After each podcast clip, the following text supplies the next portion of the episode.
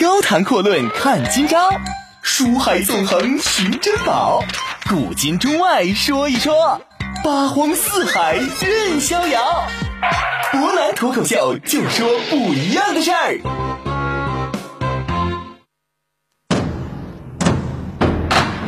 听众朋友，大家晚上好，欢迎您收听今天的博南脱口秀。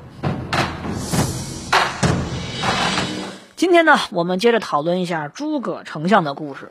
我们昨天提到呢，诸葛丞相这个人在历史上其实呢被很多人所神化了。当然，其中的原因有很多很多。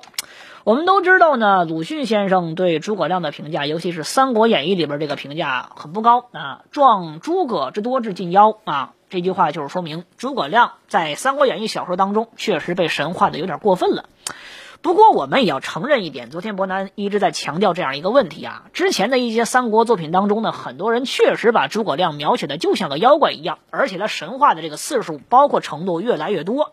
而《三国演义》呢，已经是相当程度上的去靠近史实了。一句话，在真正的文学作品里边的这个诸葛亮，他的亮点呢，并不在于智慧。其实我们仔细看一下历史上的诸葛亮，包括小说当中的诸葛亮啊，他身上的这种伟大之处呢，有两点在《三国演义》里边表现的非常的明显。首先，我们说，倒不是真的说明诸葛亮的智慧到底有多么的高深。《三国演义》的文学水平是非常高的，这点无可辩驳。不过，非常有意思的是，也是现在很多人所承认的，他的军事素质，也就是说，其中的计谋运用，相对来讲呢，并不是特别的高明，或者说比较一般。民间呢，固然有一句老话说的有意思，叫做“少不看水浒，老不看三国”啊。这句话，伯南在最初上节目的时候就给大家讲过很多遍。意思就是说，这人老了之后看三国呢，逐渐会变得老谋深算啊，不太好。水浒传呢，相对来说比较暴力，很多年轻人看了之后会有暴力倾向。当然，这句话呢，并不是特别的合理啊，这只是大家的一种概念性的认知。《三国演义》呢，只会让人产生一种自己似乎看起来很奸诈的幻觉啊。这话似乎说的有点损，但也不是完全没道理。我们仔细翻开《三国演义》，其实就会发现啊，这其中大部分的一些计谋也好，怎么着也好，并不是特别的高明。所以说呢，诸葛亮啊，他的亮点并不是说这个计谋到底有多高深啊。两个地方，第一个，诸葛亮最主要的一点在于什么？他是有同情心的，有一种悲悯的情怀。举一个简单例子。我们说呢，在七擒孟获这个情节当中啊，火烧藤甲兵，这是第七次抓孟获的时候。当时的诸葛亮呢，在盘蛇谷把这个藤甲兵三万多人呢，全都给围在谷里边，一把火就烧了个精光啊，这些人全都给烧死了。当时诸葛亮呢，在山坡上往下边看，啊，看到那么多人被抱的是啊，可以说抱在一起，完全燃烧成焦炭的样子。诸葛亮写着写着，这个眼泪呢就下来了，而且叹息着说了一句很有意思的话，叫“吾虽有功于社稷，必损寿矣。”我这么做呢，虽然说对国家有功，但是杀孽太重啊，我要短命了。很多人觉得这句话说的特别迷信，但是波南认为，你从文学的角度来讲，千万不要小看这一笔。为什么这么说？恰恰就是这一笔，其实呢，在很大程度上把诸葛亮的人道主义情怀就给带出来了。我们看《水浒传》，其实偏偏就没有这一些啊。作者的心肠在《水浒传》当中啊，不得不承认，罗贯中和施耐庵两个人合写的这部书，比之前罗贯中自己写的那部书要冷酷、血腥、残忍的很多很多。另外呢，我们说啊，为什么？众多小说当中都会有类似于诸葛亮一样的人物，但偏偏诸葛亮在历史上留下的这个威名，比如说啊，《说唐》里边的徐茂公，再到《明英烈》里边的刘伯温啊，其实我们说他们的计谋都跟诸葛亮很类似，但为什么偏偏他们的形象在历史上就留不下来，在民间就没有那么多人去崇拜他，也没有说什么看《说唐》啊，老不看《说唐》，老不看《明英烈》，没这个说法。很简单，我们说原因就在于他缺乏这样的同情心，他们只不过是一种只会赢得战争的计谋机器而已，缺少人性。这个呢是《三国演义》里边所塑造的诸葛亮啊，他的形象之所以高于其他同时代类似小说的军师形象，比如说。典型的啊，我们说智多星小诸葛吴用，为什么吴用比起诸葛亮总是要低那么一个档次，并不是说他的智谋上有多低，而恰恰就在于吴用缺少诸葛亮的这样一种悲悯的情怀。另外一点就得说诸葛亮的伟大之处，怎么伟大？那我们都知道“鞠躬尽瘁，死而后已”这八个字放在他身上不是夸张，那就是完全的写实。诸葛亮呢，一次又一次的北伐，直到最后一次，其实谁都知道，天时地利人和全都不在蜀国这边了。他的北伐呢，是注定不可能再取得成功的。你说他明白吗？啊，我们说别提诸葛亮明不明白，底下是个人都明白。但也正像伯南之前所说的，这人生或者说历史当中最伟大之一的事情是什么？这叫什么？就叫做啊，明知其不可为而为之。有些事情你既然觉得它是符合理想、符合道义的，那么即使我们说你明知道它也不能成功，但也依然去做。子曰啊，人人志士无求生以害人，有杀身以成仁。我们说呢，这一点其实跟儒家的思想是相当符合的。这样一种思想放在诸葛亮的身上，也是完全没有任何问题的。为什么古往今来这么多人崇拜诸葛丞相啊？我们说，那很多人现在去黑诸葛亮，说国家不出啊就没有诸葛，国家一出诸葛立马完蛋，国家不死没有诸葛亮那么多事儿。有人去比较没有？其实伯南不好说，到底国家和诸葛亮，毕竟他们两个完全错开了一个时代，谁去更强，我们不去评价。但是为什么没有人崇拜国家而崇拜诸葛亮的？从晋时就开始，一直到今天，我们说总有一些伟人诗人去给诸葛亮写诗写词。为什么？我们说最关键的一点就在于他的这个精神。伯南始终认为呢，某种意义上，这也是咱们中华民族精神当中一个非常非常重要的内涵之一啊。其实，任何一个民族在历史上都会面临着一段比较黑暗、比较艰难的时刻啊。这个时刻呢，其实如果纯粹的从一个眼前的利益角度出发，那很多人可能就放弃了，就会崩溃了。这个时候啊，你需要什么？其实就是知其不可为而为之的精神，你才能支撑下去。我们说，不断的在评价当年诸葛亮北伐到底应不应该北伐，确实不应该啊。你到底能不能撑住？其实撑不住。我们说，光复汉室啊，还报于先帝，而后自己再回到诸葛草庐之中，这件事对诸葛亮来说能不能实现？其实他心里边完全明白，这是不可能的事儿。他没有这个机会，蜀国的人才凋敝已经凋敝到相当严重的程度，而魏国的人才是层出不穷的。蜀吴两国的联盟是相当脆弱的，诸葛亮一点也不傻，而且最关键的，他非常明白，魏国之所以对他采取防守的策略，原因之一就在于，因为他因为诸葛亮这个人还活着，有一天他不在了，你说姜维有没有才华？有，但是只凭姜维一个人。他是撑不起蜀国这个大鼎来的，他没有这个能力。诸葛亮有，但是诸葛亮就因为撑着这个天下，把他自己的身体彻底给耗垮了。古往今来，无数不得志的文人把诸葛亮的故事放在自己身上，因为他们希望有这样一种机会去施展自己的抱负，哪怕我们说不会有任何结果，也不会有任何的利益可言。还是那句话啊。有杀身以成仁啊！当然，诸葛亮并非是所谓的杀身。不过，你换个角度来讲，他恰恰就是把自己的后半生全部的精华都奉献给了蜀汉，或者叫季汉。其实伯南不愿意分的那么详细啊，这是后话。但是不可否认的是，诸葛亮的这种精神，恰恰就代表着我们中华民族最优秀的一种民族精神的内核之一。归根结底啊，越来越多的人崇拜诸葛亮，为什么？因为孔明他确实是一个可以成为咱们中华民族民族精神象征的一个人物啊！当然，这个象征有很多，伯南只是认为他确实可以成为当中的一个。历史上，我们说去聊这些古代的丞相，诸葛亮是永远绕不开的一个人啊！有人可以黑他，说他能力不足，拿他军事上的短板说话，说他对魏延比较刻薄，说他重用马谡。伯南始终认为。是一个人，他不是神，他活着就会犯错误。这一点，即使是诸葛亮也避免不了。即使是在《三国演义》里边把诸葛亮描写成一个上知天文、下通地理、无所不能、无所不晓的人，他也绕不开这个错误，因为他是个人啊。但是，诸葛亮的精神之所以可贵之处，就在于他以一个自己一己之身而去坚持不可能完成的事情。有些朋友可能觉得这不是蠢吗？伯南始终认为啊，有些话来说呢，我们说坚持和愚蠢就隔着一步啊。你认为他是愚蠢，其实确实是愚蠢；你说他是坚持，其实他也是坚持。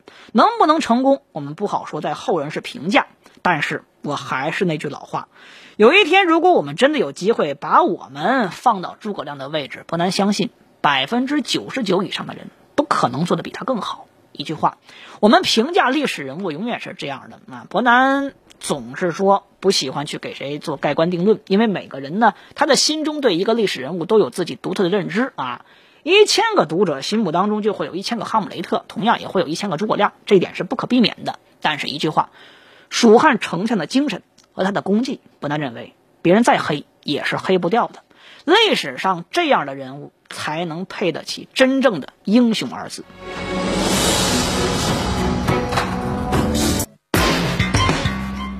谈阔论看今朝，书海纵横寻珍宝，古今中外说一说，八荒四海任逍遥。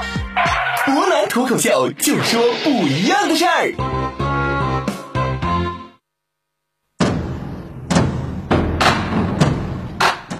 说完了诸葛亮呢，我们来看一看诸葛亮的家族啊。其实呢，在三国时代，关于诸葛二字这个姓的人还真就不少。那今天呢，我们来说一说他的儿子啊，大儿子诸葛瞻。诸葛亮呢，在四十六岁那一年有了一个儿子叫诸葛瞻啊。其实这个儿子呢，到底算不算是黄月英生的，现在也没有一个明确的说法。我们只知道确实有了一个儿子。在诸葛亮去世那一年呢，他专门给自己的哥哥写信啊，诸葛瑾写了一封信啊，说诸葛瞻呢已经八岁啊，十分聪明可爱，只是太害怕呢他过早会成熟，将来成不了大器。随着诸葛亮的病亡，诸葛瞻继承了武乡侯的爵位。十七岁的时候，这个诸葛瞻呢就迎娶了刘禅的女儿啊，应该叫刘禅的女儿，被追授为被授为了骑都尉。相父的儿子呢就成了女婿。我们说，按道理来讲啊，诸葛瞻跟刘禅呢是一个辈分，这一下呢，这个辈分怎么算还就不好说了。十八岁的时候呢，诸葛瞻就成了左羽林的中郎将，执掌的是宫中的禁军，挂的是中侍长的头衔这个头衔等同于是蜀汉一国的政府秘书长啊。因为这个蜀汉的官民嘛，大家都比较怀念他爹诸葛亮。同时，诸葛瞻还真就不是个一般人，他精通书法绘画，记忆力很强，才思敏捷，同样的武艺还非常出众。因此，在民间还确实特别受欢迎。每当朝廷颁布一个比较好的政令的时候，尽管说不是诸葛瞻所倡导的，百姓们都会相互转告啊，说这主意就是诸葛武乡侯的主意。其实这样一来呢，也就导致诸葛瞻的美名呢，在历史上多少呢受到一点过分的渲染，有点名副其实。十八到三十三岁的时候啊，诸葛瞻呢这段时间其实并没有什么真正的功绩，但是依然呢步步高升，一直到了尚书左仆射啊，军师中郎将，这个职位就等同于叫什么副总理兼任总参谋长。三十四岁的时候，诸葛瞻就开始执掌尚书台，统领国事。不过这个时候的蜀国本身呢就已经开始走下坡路，而且这是坐滑梯一般的下坡。刘禅宠信的是个宦官。宦官呢，在朝中只手遮天，已经跟汉灵帝时代差不多了。朝中大臣基本上都惹不起这群宦官，诸葛瞻也只能是装聋作哑。所谓统领国事，徒有虚名而已。三十五岁的时候，大将军啊姜维战败回归了。诸葛瞻指责姜维好战无功，导致国内疲弊，上表给刘禅，要求罢免姜维的兵权，但是并没有成功。三十六岁的时候啊，这一年呢。魏国的征西将军邓艾甘冒奇功，率军队呢从阴平一带啊，直接从山上翻滚而下，绕开蜀国的守军，一路杀到了蜀汉的腹地。诸葛瞻呢带领张飞的开国元勋这些子孙啊，专门去前往自己的守地抵挡。由于临阵呢犹豫不决，没有能够占领战略要地，结果就是。导致邓艾这个时候已经长驱直入，一直到了阴平一带啊，把阴平都占了，只能退守到绵竹。邓艾遣使呢，又向诸葛瞻说：“如果你愿意投降，那我一定会上表封你为琅琊王。这个琅琊呢，是现在诸葛家族一带的故乡。”诸葛瞻虽然说名头没有他父亲那么响，很多人认为他只是具备虚名。当然，这是种种原因。诸葛瞻的真才实学是一点也不差的。可以说，他的父亲呢，在这一刻，在他的身上就像是复苏了一样。他斩杀了邓艾的使者，准备率军出战。战前呢，诸葛瞻很悲愤地说：“啊，我于内不能除宦官而制衡于天下，外不能呢夺姜维之兵权，进军又不能保护国土，啊，我有此三罪，有何面目去回家呢？”于是诸葛瞻率领手头并不多的人啊，摆好阵势，等待着邓艾，就在绵竹这个地方。邓艾派兵呢左右包抄，结果两路人马都被诸葛瞻给打败而回啊！部下报告说这个敌人实在太狠了。邓艾非常愤怒，说：“我们既然已经杀到敌人家门口，打不赢就都得死。”于是呢，受到死战的命令影响，这两路人马不惜一切代价拼死奋战，击败蜀军，而诸葛瞻最终也战死在此地。诸葛瞻的长子，也就是诸葛亮的大孙子啊，诸葛尚，在听闻兵败之后，叹息着说。我们父子全家受国家如此众多之恩惠，却没有能够斩除宦官，以至于惨败，尚有何面目活于天下？于是呢，最终啊，我们说诸葛尚也选择冲入阵内啊，战死于沙场。蜀汉灭国之后啊，诸葛瞻的次子诸葛京搬到了河东，任眉县的县令，一直做到江州刺史。虽然说诸葛瞻的一生比他亲爹那是差了不是一点半点但是毫无疑问，他的一生也比较奇特，光鲜亮丽，但是又充满着悲剧。千百年以来，大家讨论到诸葛的时候，就两个人，一个是诸葛亮，一个是他的亲啊，不能说是儿子，是亲徒弟姜维。作为诸葛亮唯一的亲生儿子啊，诸葛亮呢，因为他年纪过小，没有教过他兵法，而是把自己一生之所学全都传授给了姜维。诸葛亮留给他所有的智慧，只有短短的一封叫做《诫子书》的这样一封信。信中说呀，说这个儿子，爹跟你说呀，要想做有节操的君子，就要通过清心寡欲来提高自己修养，以勤俭节约来培养自己的品德。不能清心寡欲，就不知道自己想干什么；不能排除外来干扰，没有办法达到远大目标。学习这件事儿讲的是专心致志，想要有才干，就要都学习。你不学习就没有能力，没有志向，学了也白学。吊儿郎当一天到晚呢，就会导致精神萎靡。急躁冒险就不能陶冶情操啊！整天想做自己的事儿呢，你就做自己不该做的事儿，以后就只能碌碌无为。总结四个字就是。想要人生有所成就，就得好好学习。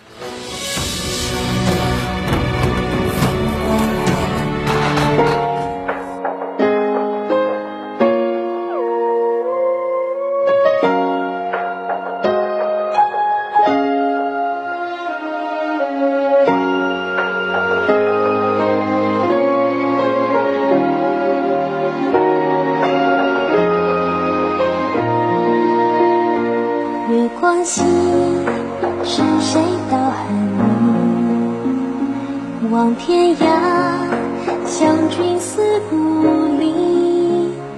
一夜落雪未满，北风急，千里迢迢一心相惜。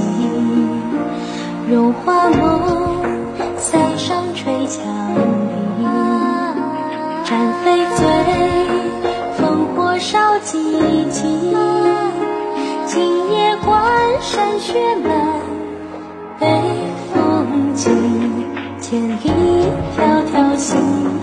相惜相惜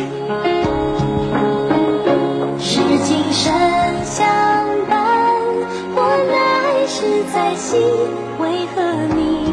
总不懂这谜题到蓦然回首才蓦然唱记天涯路只影向谁觅